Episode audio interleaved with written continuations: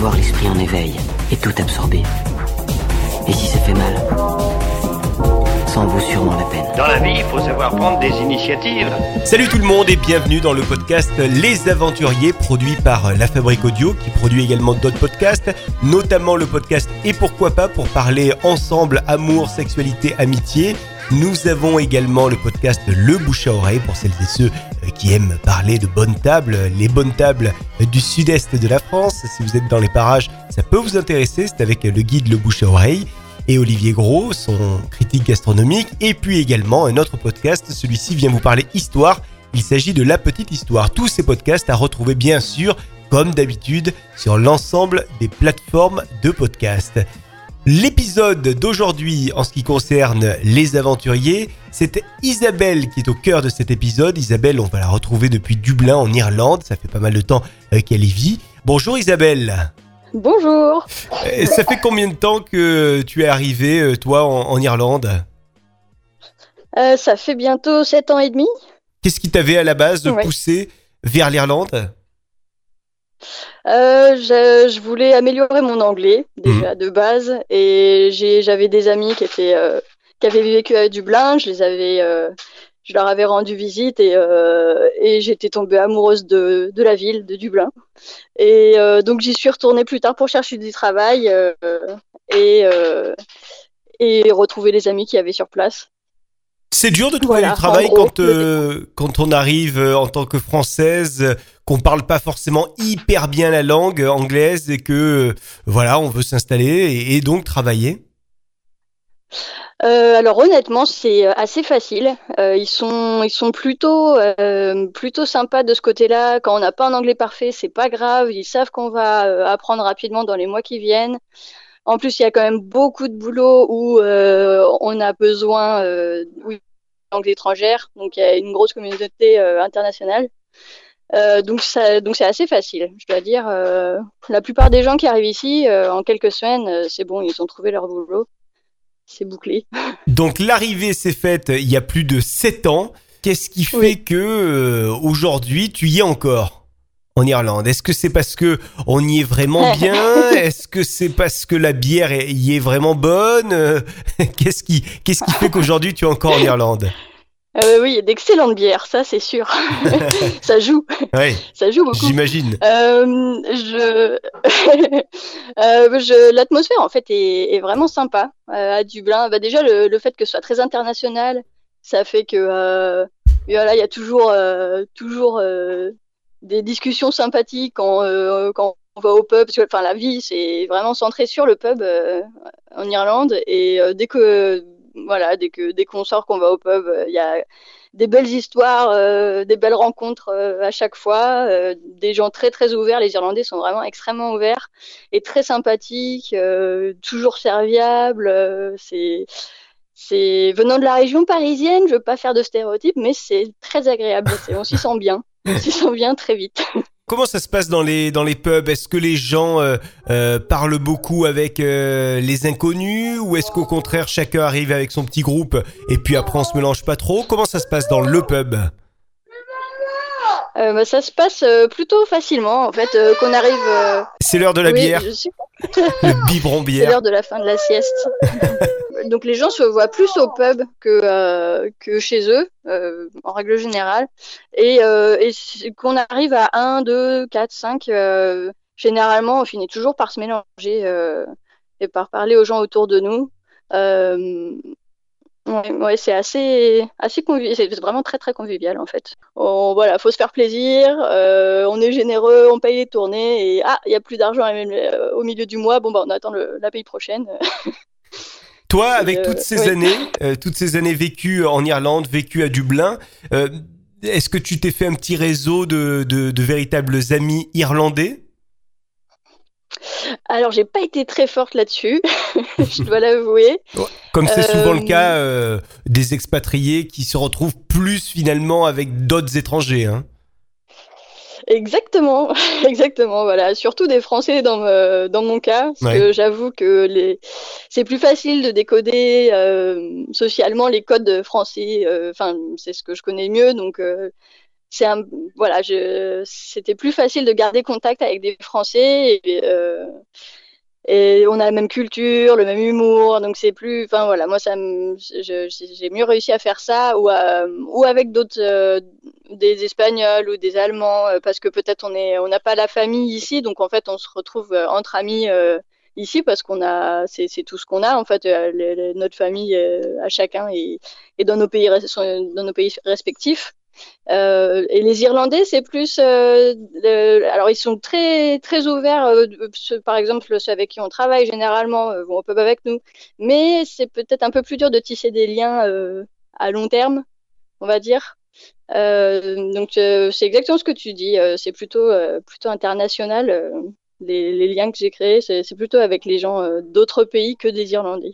Et du coup, je suis en train de penser, euh, euh, ça fait donc un paquet d'années que tu te trouves euh, là-bas en Irlande. Est-ce que vis-à-vis de la langue, tu te considères comme bilingue aujourd'hui, Isabelle?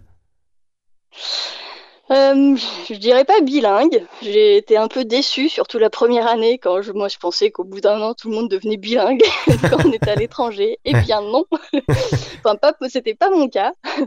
Euh, par contre, euh, par contre, rapidement, euh, oui, on atteint un niveau où on peut communiquer facilement avec tout le monde, donc ça c'est plutôt agréable. Mais de là à avoir des, un vocabulaire assez riche et oui, des nuances, des nuances assez fortes pour pouvoir s'exprimer, enfin pouvoir dire que je suis bilingue, là non, là, c'est pas le cas. Et du coup, quand tu reviens en France ou euh, quand, comme on est en train de le faire là, euh, tu as une conversation téléphonique, est-ce que des fois, euh, en français, mhm. tu as des mots que tu oublies, que tu vas chercher un petit peu au fond de, au fond de ta tête en disant mais mince, comment qu'on dit ça? Oh, je me rappelle plus.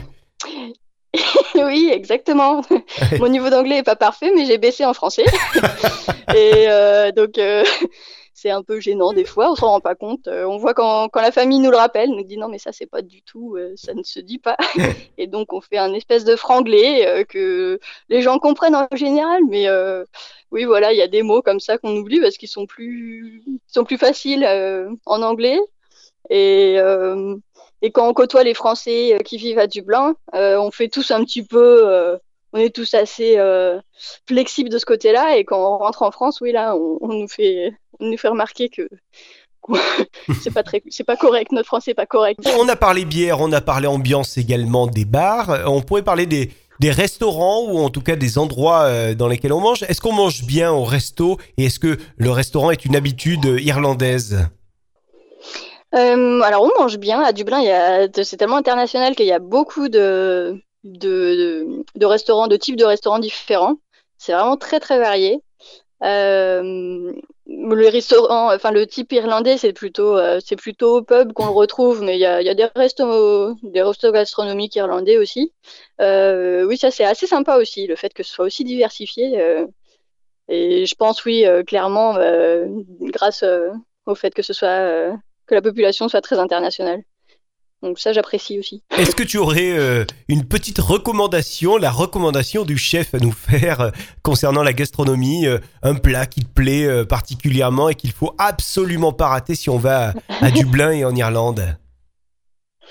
Je dirais le seafood chowder. C'est une soupe de poisson bien crémeuse avec oui des fruits de mer et des poissons mélangés et euh, avec un généralement ils la servent avec euh, un, du soda bread, c'est un gros un pain assez consistant et euh, quand il fait un peu froid dehors, qu'on va au pub, on se prend un seafood chowder avec une Guinness, c'est pas mal. Qu'est-ce qui te manque de la France aujourd'hui alors que tu es en Irlande, à Dublin depuis tant d'années? La famille et les amis qui sont restés là-bas en France.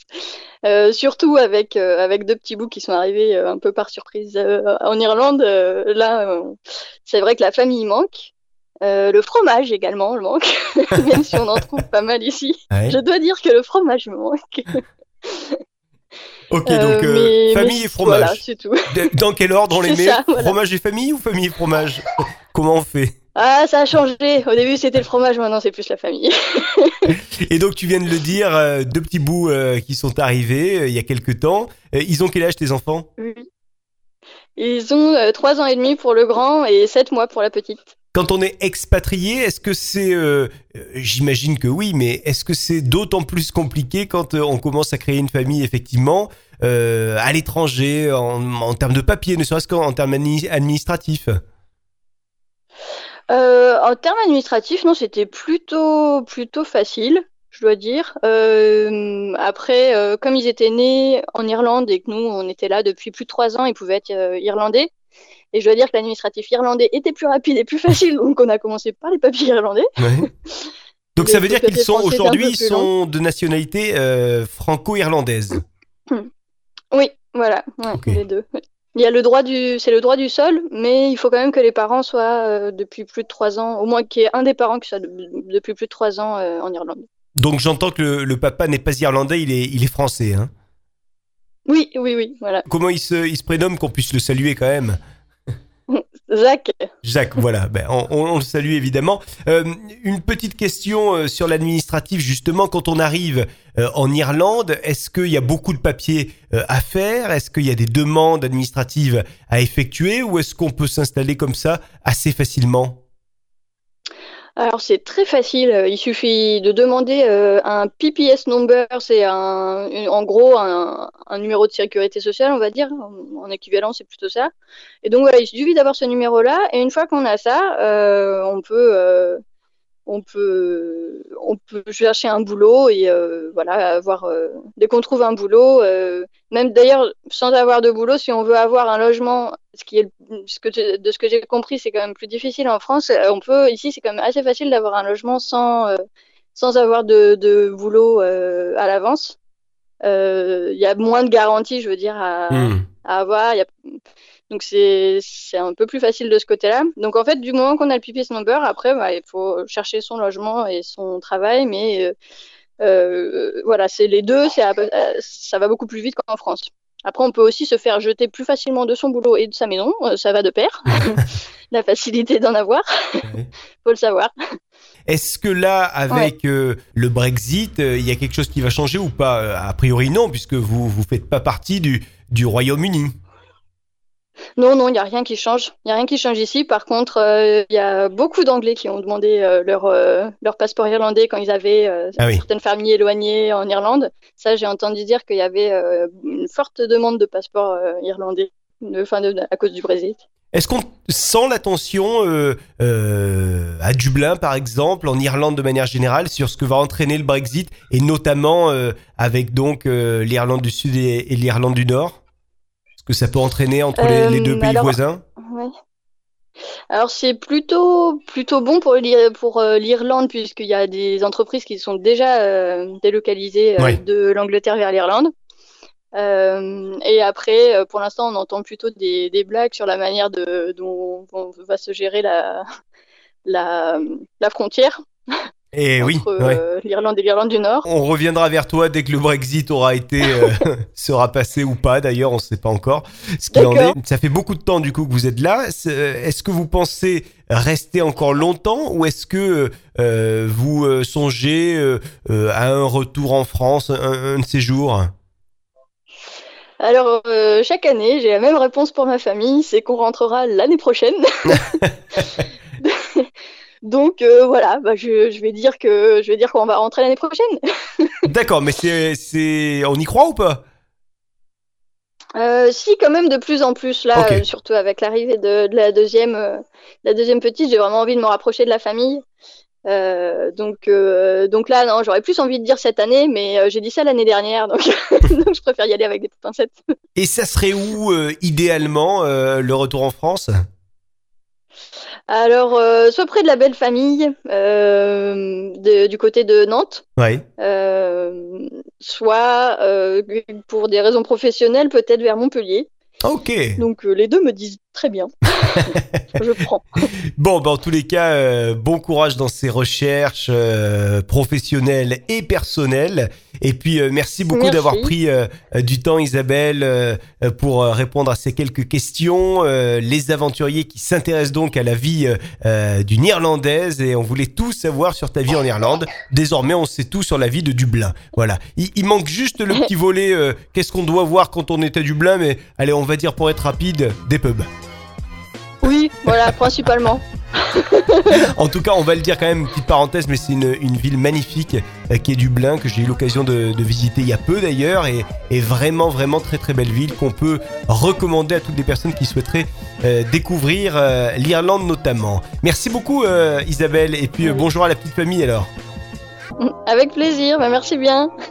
Salut. Salut.